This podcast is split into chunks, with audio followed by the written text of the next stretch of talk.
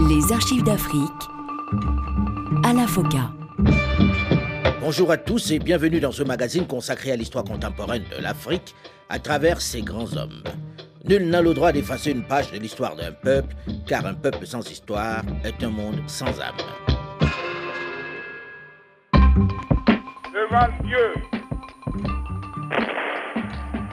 la nation et devant le peuple béninois, nous, Mathieu Kérékou, jurons solennellement de respecter et de défendre la Constitution. Cinq ans seulement après avoir perdu le pouvoir, à la suite d'un long processus de démocratisation, le général président Mathieu Kérékou est de retour à la tête du Bénin. Oubliez sa révolution marxiste et léniniste dénoncée par tout un peuple. Oubliez les violences suscitées par cette idéologie. Oubliez la faillite économique qui en a découlé. Il vient de battre à la régulière, dans les urnes, en ce mois de mars 1996, son tombeur Nicéphore Dieudonné Soglo, qui refuse de participer à la prestation de serment de celui qui vient de prendre sa revanche. Je vais vous demander avec votre autorisation, l'autorisation solennelle et légitime du peuple béninois, ces détenteurs exclusifs de la souveraineté d'État, de bien vouloir nous permettre de placer notre mandat sous le signe de la protection de Dieu.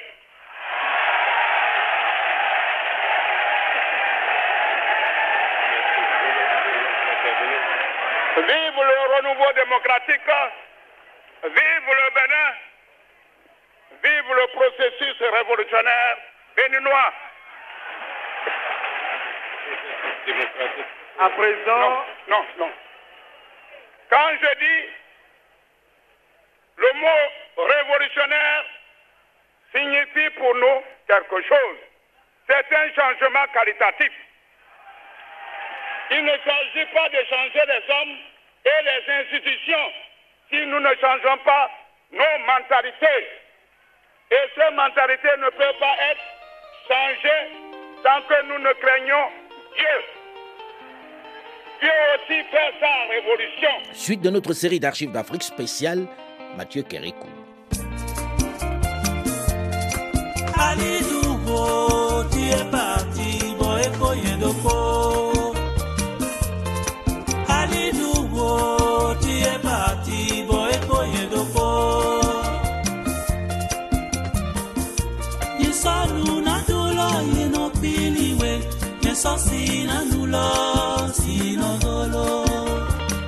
Après l'ajout verbal qui a rythmé la campagne électorale, le nouveau président décide de montrer un visage plus apaisant, moins folklorique, un nouveau style. J'envisage néanmoins, sous réserve de l'avis favorable que je prendrai soin de recueillir au préalable auprès de la Cour constitutionnelle, de nommer un Premier ministre qui, sous mon autorité, sera chargé de la coordination de l'action gouvernementale. Cette haute fonction sera confiée à une personnalité d'envergure nationale et crédible sur le plan international. Le premier ministre qu'il va nommer n'est autre que Adrien Mbedji, celui-là même qui était troisième lors de la présidentielle et qui a appelé à voter en sa faveur, après d'âpres négociations.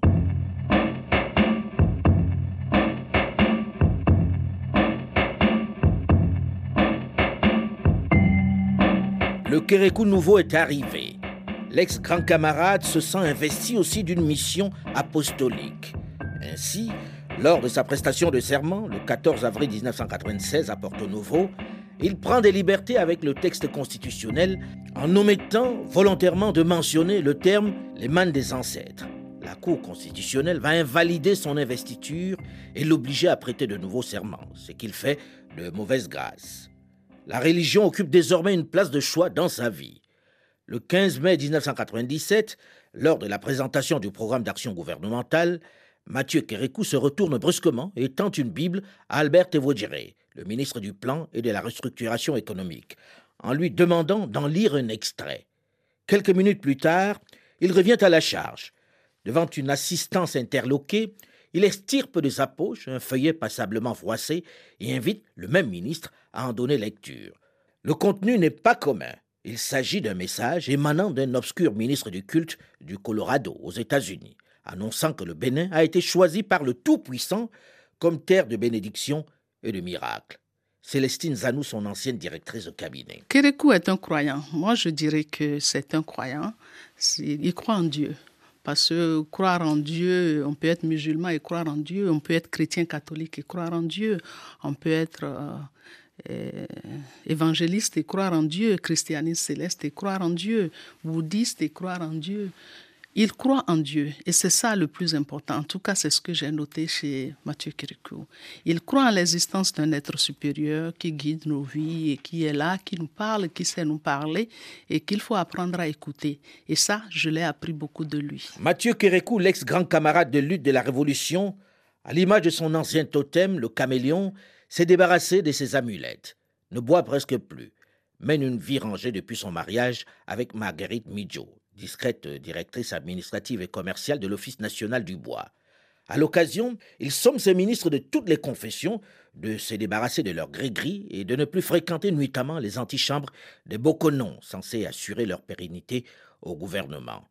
En janvier 1997, Kérékou décide de supprimer la fête annuelle des cultes vaudous, instaurée en 1995 par son prédécesseur Nicéphore Soglo, au prétexte que cette journée fériée, le 10 janvier, n'est pas prévue par la loi qui détermine les fêtes légales au Bénin. Il est désavoué le 12 août par les députés. Célestine Zanou, son ancienne directrice de cabinet. Kérékou a su faire la différence entre sa vie publique et ses convictions religieuses. Il a vraiment su faire la différence. Et je donne comme exemple l'une de nos visites aux États-Unis où, après les rencontres officielles, nous avons eu à rencontrer les gens de sa confession religieuse d'alors. Il fait la différence et c'est quelque chose qu'il faut vraiment saluer. Vous voulez dire que vous êtes arrivé, il y avait quand même une part de visite dans sa congrégation religieuse? Euh, Oui, il y avait une part de visite parce qu'il avait quand même des amis dans ce siècle-là qui ont voulu qu'il vienne les voir dans leur euh, temple. Bon, ce qu'il a fait. Le président Mathieu Kérékou va dans cette seconde vie prendre un engagement, celui de lutter contre les mauvaises pratiques et la corruption. Il décide même de rendre public La publication faite par Mathieu Kérékou ne projette aucune lumière sur son avoir bancaire. Pas de fortune dans les banques en Europe, malgré ses 19 ans de pouvoir. Il possède un seul compte domicilié au Bénin, mais le compte déclaré livre son numéro et non son chiffre. Il est facile de constater que Mathieu Kérékou possède plus de terrains, nus ou bâtis, urbains ou non, que d'espèces sonnantes et trébuchantes. Son parc automobile est en piteux état.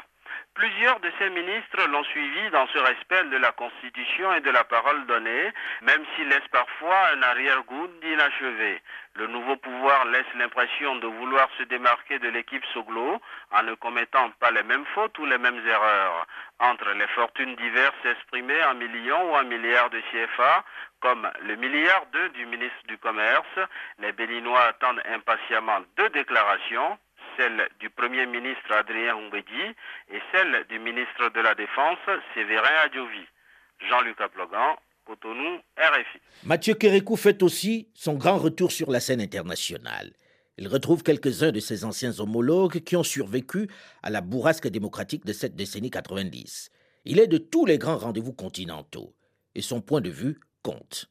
L'ancien putschiste de 1972 va condamner avec fermeté le putsch en Sierra Leone en 1997. Il est maintenant impensable, après avoir joué plus de 30 ans avec les coups d'État et après avoir euh, liquidé cette période par les élections démocratiques, élire un président démocratiquement reconnu sur le plan international et l'armée nationale ou une faction de l'armée nationale intervient pour le déposer, vous comprenez bien, bien que je sois un militaire de carrière mais en retraite, moi je n'approuve plus cette méthode d'action qui consiste à remettre en cause ce que le peuple a décidé. Je ne pense pas qu'être militaire pour servir son pays,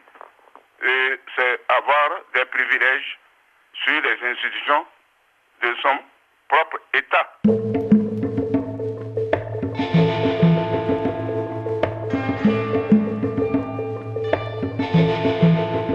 Mathieu Kérékou, pour composer son équipe gouvernementale, va faire appel cette fois-ci non pas à ses anciens camarades, mais aussi à des compétences béninoises qui n'ont aucun lien avec la politique.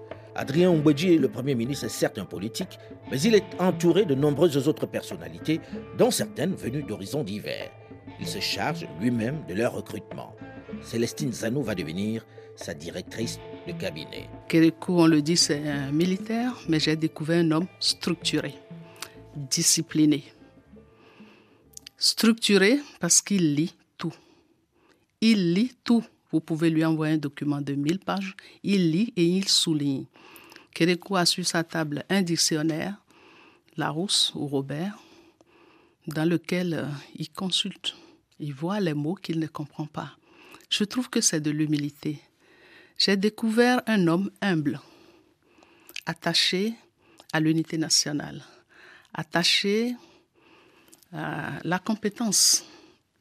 Kérékou m'a respecté en tout cas tout le temps que j'ai été là à ses côtés, quatre ans. Et je suis partie de moi-même d'ailleurs en 2001. D'abord, je, je, suis euh, chez moi à Dakar et je reçois un coup de, un coup de téléphone le matin. C'est le président Mathieu Kérékou à l'appareil. Est-ce que je peux parler à Biochane Abdoulaye? C'est moi, monsieur le président. C'est comme ça que euh, nous nous parlons pour la, la première fois et qu'il me dit euh, qu'il souhaitait me nommer euh, ministre. Abdoulaye Biochane, alors directeur des études à la Banque centrale des États de l'Afrique de l'Ouest, BCAO, est nommé en mai 1998 ministre de l'économie et des finances.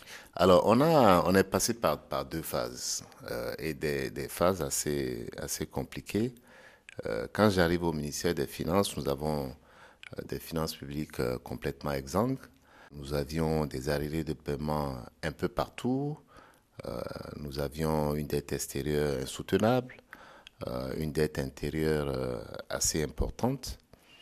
Et nous avions des problèmes effectivement aussi de, de paiement de nos dépenses courantes, qu'il s'agisse surtout des dépenses de fonctionnement. Et là, le président me dit à, à, ma nomination, écoutez, la seule chose que je ne souhaiterais pas entendre, c'est que nous ayons des problèmes pour payer nos fonctionnaires. Et là, je lui ai dit, je suis d'accord avec vous et, vous ne le verrez pas.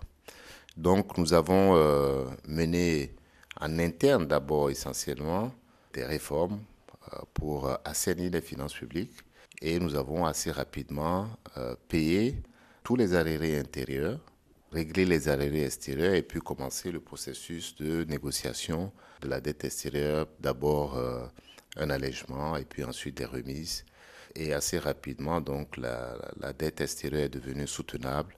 Euh, nous avons éliminé une bonne partie de la dette intérieure et surtout éliminé tous les arriérés intérieurs et la possibilité d'en avoir. Et donc, assez, on s'est retrouvé à un, moment où euh, nous avions une situation un peu plus, disons, soutenable. Et là, nous avons, le président a commencé par recevoir des, assauts sur euh, la qualité de la dépense les gens voulaient un peu plus de dépenses sociales, alors ils allaient voir le président. Écoutez, votre ministre des Finances est trop rigoureux, on sait trop les dépenses, etc. Et là, j'ai trouvé un, un, président qui était euh, toujours assez confiant dans ce que je faisais. Le banquier est très probablement nommé à cette fonction pour poursuivre la politique économique entamée par le président Nicéphore Dieudonné Soglo. Quand le, le président Kéléko arrive, c'est vrai que le président Soglo, qui était resté 5 ans avant, avait réussi euh, un assainissement. Euh, on ne lui le reconnaît pas assez, mais je tiens à le, à le dire de, de, façon très solennelle. Euh, le président. Mais dans le même temps, vous dites quand vous arrivez, les finances publiques sont dans un état désastreux. Comment peut-on dire ça et dans le même temps dire reconnaître au président Soglo d'avoir une gestion saine? Le président a une gestion, Soglo a une gestion saine parce qu'il a lui aussi hérité d'une situation qui était catastrophique à la fin des années 80. Il a réussi un certain assainissement, mais vers la fin, il y a eu de relâchement et il y a eu deux années de gestion du président Mathieu Kérékou avant que moi je n'arrive au gouvernement. Et donc pendant trois ans, il y a eu quand même une petite dérive qui a euh, conduit à la situation dont je viens de parler. Le camarade révolutionnaire marxiste et léniniste travaillant avec un financier libéral. Quel virage Alors, nous avons eu une conversation un jour euh, intéressante. C'est que, euh, c'est vrai, je vous ai dit tout à l'heure, le président m'a dit, il faut que les salaires soient toujours payés. Il avait effectivement été assez traumatisé euh, par ce qui s'est passé en 1989 et il a, il a senti que si son régime révolutionnaire a, a pris fin, c'était à cause justement des difficultés économiques et financières. Et donc, il était bien conscient qu'il ne fallait plus jamais se retrouver dans cette, dans cette situation. Et moi, je lui donnais la garantie, je lui expliquais ce qu'il fallait faire justement pour ne pas arriver. Je lui disais toujours, il faut de la discipline financière, il faut contrôler les dépenses, notamment les dépenses euh, de fonctionnement, pour éviter de se retrouver dans ces situations. Il faut vivre selon ses moyens. Et ça, il, était, il, a, été assez convaincu assez rapidement de, de cela. Donc, euh, il n'était pas converti au, libéral, euh, au libéralisme, j'allais dire. Il était plutôt convaincu qu'il ne fallait pas se retrouver dans la situation difficile qu'il a connue en 1989. Et, chaque fois, je lui disais, écoutez, je n'ai, je n'ai pas connu un régime dans notre pays, le Bénin, plus euh, social, le régime révolutionnaire. Mais vous avez vu comment ça s'est terminé. Il faut pouvoir financer ses engagements sociaux. Et il a été euh, assez d'accord assez rapidement sur ça. Euh, il, a, il, a, il a fonctionné là-dessus. Euh, pas par conviction, c'est vrai, mais par nécessité. Le gouvernement d'union nationale composé par le président Kérékou est très rapidement confronté à une réelle division. Ça dans le gouvernement béninois. Hier, le Premier ministre Adrien Umbeji a critiqué publiquement le manque de collaboration de certains ministres. Il a notamment reproché aux trois ministres des Finances, du Plan et de la Fonction publique de tout mettre en œuvre pour l'écarter et court-circuiter ses efforts de cohésion gouvernementale. Il a par exemple expliqué qu'il avait trouvé un jour le projet de budget sur son bureau sans avoir été consulté. Le Premier ministre n'envisage pas pour autant une démission, mais ses déclarations font quelque peu désordre alors que le président Kérékou veut faire l'unité autour de la lutte contre la corruption. C'est ainsi que le directeur général du Trésor a été limogé. Cotonou, Jean-Luc Ablogan? Encore un, le portillon côté sortie éjecte le cinquième directeur général en moins de six mois, sanctionné lui aussi pour graves irrégularités. Bagidi Léonard, directeur du Trésor, est accusé d'avoir, sans l'autorisation de son ministre, opéré un dépôt à terme de fonds dans une banque et falsifié un document officiel. Depuis les premières suspensions, Mathieu Kérékou avait décidé de changer les règles du jeu dans les nominations à la tête des entreprises. Le nouveau mécanisme fixe sept critères, dont l'indépendance vis-à-vis des groupes de pression, la probité, l'honnêteté et la distance par rapport à la soif d'argent. Avec cette formule, le port, les hydrocarbures, l'eau et l'énergie sont confiés à trois nouveaux titulaires, parmi eux une femme et c'est une première, docteur en droit aérien maritime, jusque-là directrice de l'aviation civile, elle devient la patronne du port autonome de Cotonou. Jean-Luc Aplogan, Cotonou, RFI. Ce manque de cohésion, de solidarité gouvernementale marque le début d'une autre crise politique. Cet attelage résistera-t-il aux divisions qui l'agitent? Le président Mathieu Kérékou parviendra-t-il à conserver la main dans cet environnement où déjà on se prépare pour les prochaines échéances présidentielles? Une chose est certaine, les mois qui vont suivre s'annoncent agités. On en parle dans une dizaine de minutes dans la seconde partie d'Archives d'Afrique, juste après une nouvelle édition du journal sur RFI. À très vite, restez à l'écoute.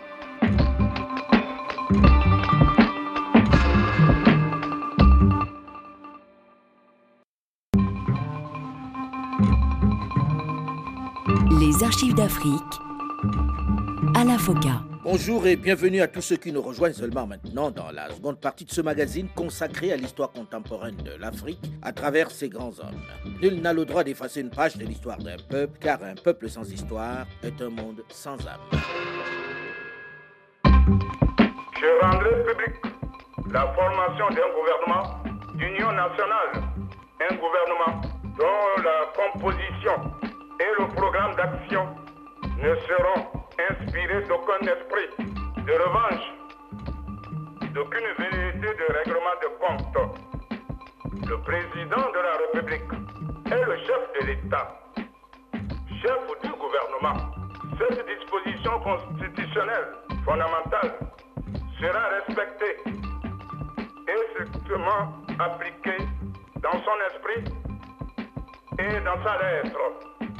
J'envisage néanmoins, sous réserve de la vie favorable que je prendrai au préalable auprès de la Cour constitutionnelle de nommer un Premier ministre. C'est ce qu'il va faire dans la foulée en cette année 1996, où il a surpris toute la communauté internationale en remportant très démocratiquement les élections présidentielles.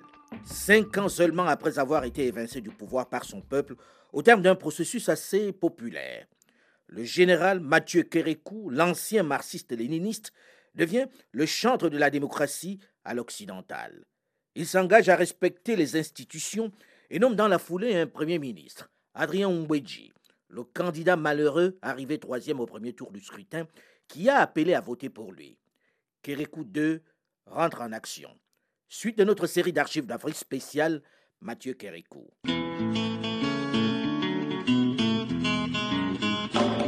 Suis le gentleman GG, j'aimais beaucoup voyager et je chante partout les merveilles de l'Afrique.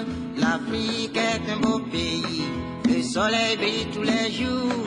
Et moi, je m'y promène, la guitare sous le bras. Attention, surveillez vos femmes, attention, surveillez vos filles. Quand elles entendront mon calypso, vos filles me suivront tous les jours.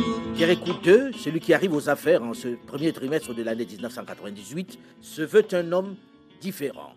Au-delà de son mandat qu'il met sous la protection de Dieu, l'ancien révolutionnaire communiste, aux allures d'illuminé, avec ses lunettes noires vissées au visage, se présente comme un homme de dialogue, à l'écoute du peuple et de ses amis.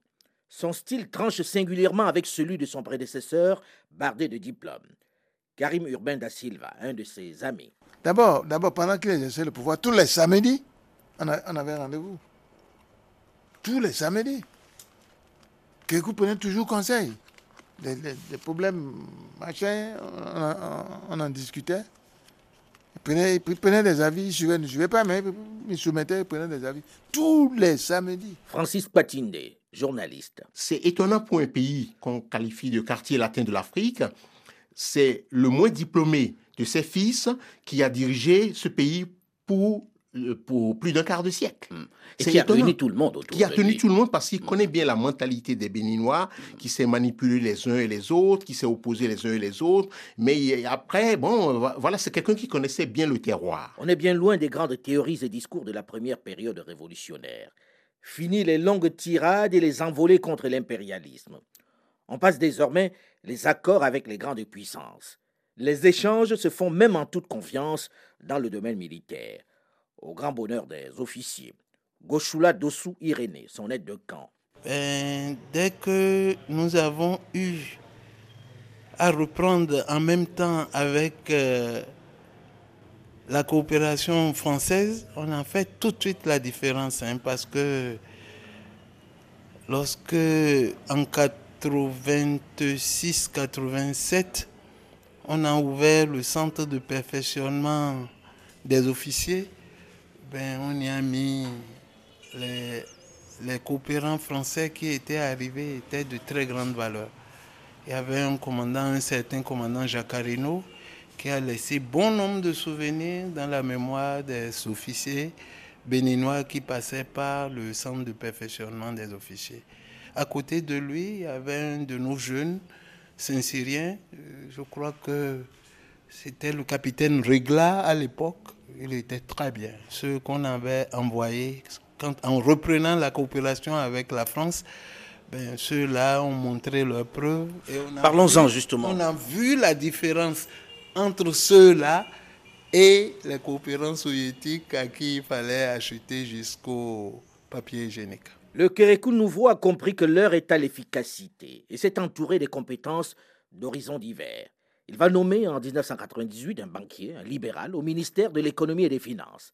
Abdoulaye Biochane. Alors, je, dois dire que dans, toutes les fonctions que j'ai occupées avec un, patron, euh, je n'ai jamais eu autant de liberté qu'avec euh, le président Mathieu Kéréko. Parce que euh, dans l'intervalle, il s'est passé deux ans entre ce coup de téléphone dont je vous, ai parlé et ma, nomination après. Il s'est passé deux ans.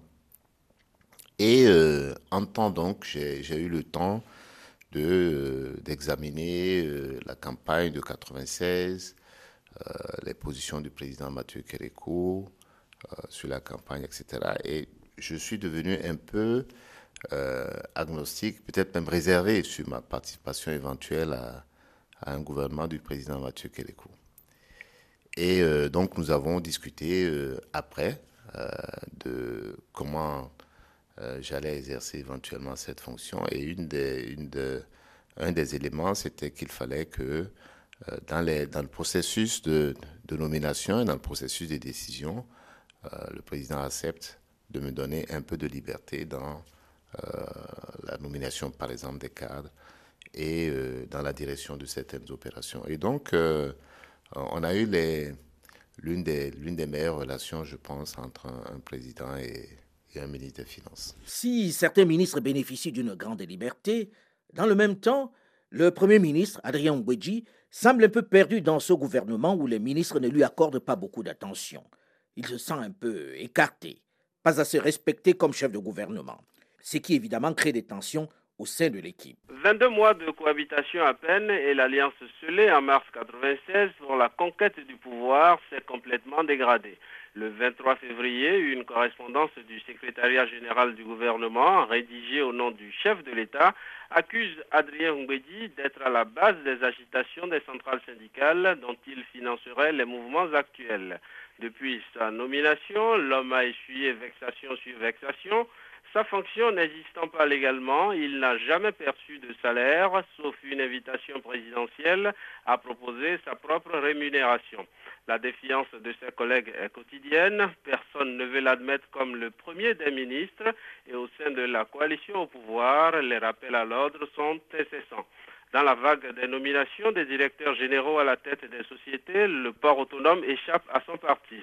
Fin décembre 1997, Adrien Ngoudi pousse ce qu'il appelle lui-même son cri de détresse. Je veux être entendu, a-t-il martelé. Aujourd'hui, la coupe est pleine, mais le Premier ministre souffre douleur, ne démissionne pas. Mathieu Kérékou ne lui a pas encore indiqué la porte de sortie. Jean-Luc Aplogan, Cotonou, RFI. En réalité, au sein du gouvernement, la tension est palpable. Certains ministres, à l'instar d'Albert Thévodiré, l'un des plus importants soutiens de Mathieu Kérékou, l'un des artisans de son retour, ne le considèrent pas comme le chef de gouvernement. Célestine Zanou était sa directrice de cabinet à cette période. Adrien Bédi a été nommé Premier ministre après l'arrivée au pouvoir du président Mathieu Kéko en 1996. Le poste de Premier ministre n'est pas inscrit dans la constitution du Bénin. Ça, il faut le reconnaître. Donc, à mon avis, les premières difficultés partent de là. Difficultés parce que ça a été on peut se tailler sur mesure pour récompenser un allié politique. N'étant pas prévu dans la Constitution, euh, les ministres ne se sentaient pas concernés par la présence de ce numéro un des ministres, qui n'est pas, n'était pas en réalité le chef du gouvernement, puisque le président Mathieu Philippe est resté chef de l'État, chef du gouvernement. Et dans un régime présidentiel, vous comprenez toute la complexité qui s'installe dans l'accomplissement de la mission. Donc, euh, j'ai compris que le président Adrien Goudi n'a pas eu les coups de franche pour assumer les responsabilités qu'il pensait pouvoir assumer en tant que Premier ministre du gouvernement. Il n'a pas les coups de franche. Il n'a pas non plus le soutien de certains ministres qui ne se sentent pas obligés de lui rendre compte à personne dans notre pays que l'équipe euh, gouvernementale que nous formons est de plus en plus minée par un malaise insidieux, pernicieux et satanique, caractérisé par une ambiance de fausses notes et de discordance, le tout est allé au grand jour, sans aucun scrupule. En effet, depuis quelque temps, la presse publique et privée rapporte régulièrement les déclarations de certains membres du gouvernement qui ont pour effet de semer le doute dans les esprits des Béninoises et des Béninois et de créer la confusion sur le terrain, suscitant chez tous les observateurs nationaux et étrangers de grandes interrogations sur le respect ou même l'existence des règles élémentaires de discipline. Il est inévitable que les divergences, voire des contradictions, surgissent au, au sein du gouvernement. Il n'est ni compréhensible ni tolérable que celle-ci soit déballée sur la place publique dans des conditions indignes et honteuses. Même si le président Mathieu Kérékou met en accusation une certaine presse, il faut reconnaître qu'il ne facilite pas non plus la tâche au Premier ministre Adrien Mbedji. Célestine Zanou. Je ne peux pas le dire, mais je ne peux pas dire oui, je ne peux pas dire non non plus. Vu les conditions dans lesquelles les négociations ont été faites, je ne suis pas dans les secrets de Dieu, mais je sais que ça a été à l'arraché. Et à l'arraché, vous savez que de part et d'autre, il y a des frustrations. En tout cas, euh, ce que j'ai entendu dire par Mathieu Kérékou, c'est que ça s'est fait dans des conditions il n'a pas beaucoup apprécié, mais qui se sont imposées à lui. Et quand c'est ainsi, vous comprenez sur le terrain politique les comportements ou les non-dits qui peuvent sous-tendre certaines choses. Mais bon, je crois que tout ça a joué dans les frustrations aussi du Premier ministre qui, à un moment donné, a, a jeté l'éponge. Il ne faut pas occulter non plus euh, la présence de deux grosses têtes à l'époque dans le gouvernement. Je veux nommer Albert Evoidren, artisan principal du retour de Mathieu Kérékou. Oui, il était le président du comité de soutien de Mathieu Un homme Kérékou. qui ne s'entendait pas forcément avec euh, Adrien Oubegui et qui a dû composer dans les jeux d'alliance avec Oubegui pour que le candidat Mathieu Kérékou soit élu président de la République. Et ça aussi, ça a pesé dans la balance. Il ne faut pas l'occulter. Et les deux hommes ne s'entendaient pas. J'ai été directeur de cabinet de Albert Evoidret avant de passer à la présidence. Donc, je peux vous dire qu'il y a eu beaucoup de choses qui se sont passées. Ceci dit, euh, j'ai été témoin. C'est Adrien Ledy qui est venu dire au président qu'il allait partir.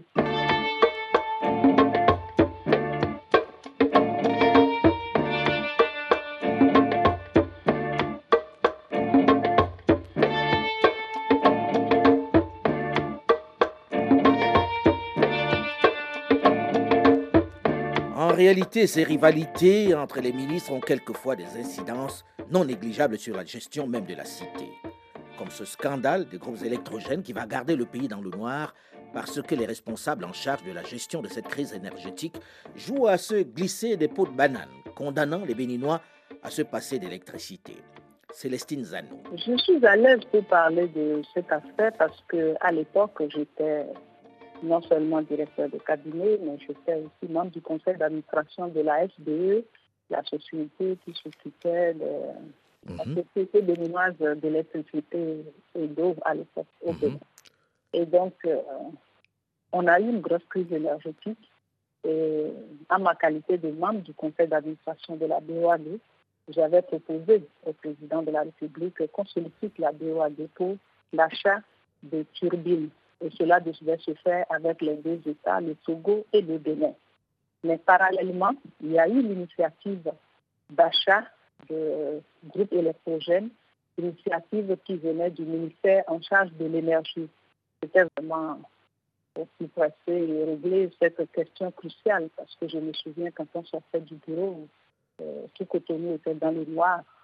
Le premier ministre d'alors, Adrien Ledy, avait été responsabilisé par le chef de l'État pour superviser un comité qui devait travailler sur la question aussi bien de la turbine sur la question d'achat des groupes électrogènes. Il y a eu beaucoup de choses, mais beaucoup plus d'enjeux politiques. Il n'a pas eu la tâche facile dans la supervision de cette mission. il est peut-être mieux placé pour en répondre. Mais il n'a pas eu la tâche facile parce que le ministre en charge de l'énergie appartenait à un courant politique qui n'était pas forcément en accord avec euh, le président euh, à l'époque. Et mhm. donc, euh, c'est pour ça que je parlais des problèmes politiques, des contingences politiques qui parfois tendent de leur tentacule jusqu'au niveau de ces négociations chargées d'améliorer le quotidien des mhm. populations. C'est regrettable, mais c'est des choses que nous vivons et qu'on devrait prendre un peu de la hauteur pour gérer et éviter aux populations d'en souffrir. Mais hélas, on y est encore.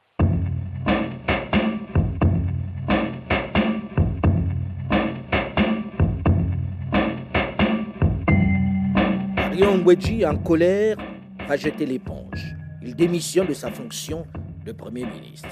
Et c'est dans ces circonstances que les élections législatives qui se déroulent en 1999 vont accentuer la crise gouvernementale avec le départ de quelques ministres qui préfèrent siéger à l'Assemblée nationale. Recherche ministre désespérément au Bénin. Cinq portefeuilles ministériels sont toujours sans titulaire depuis plusieurs semaines.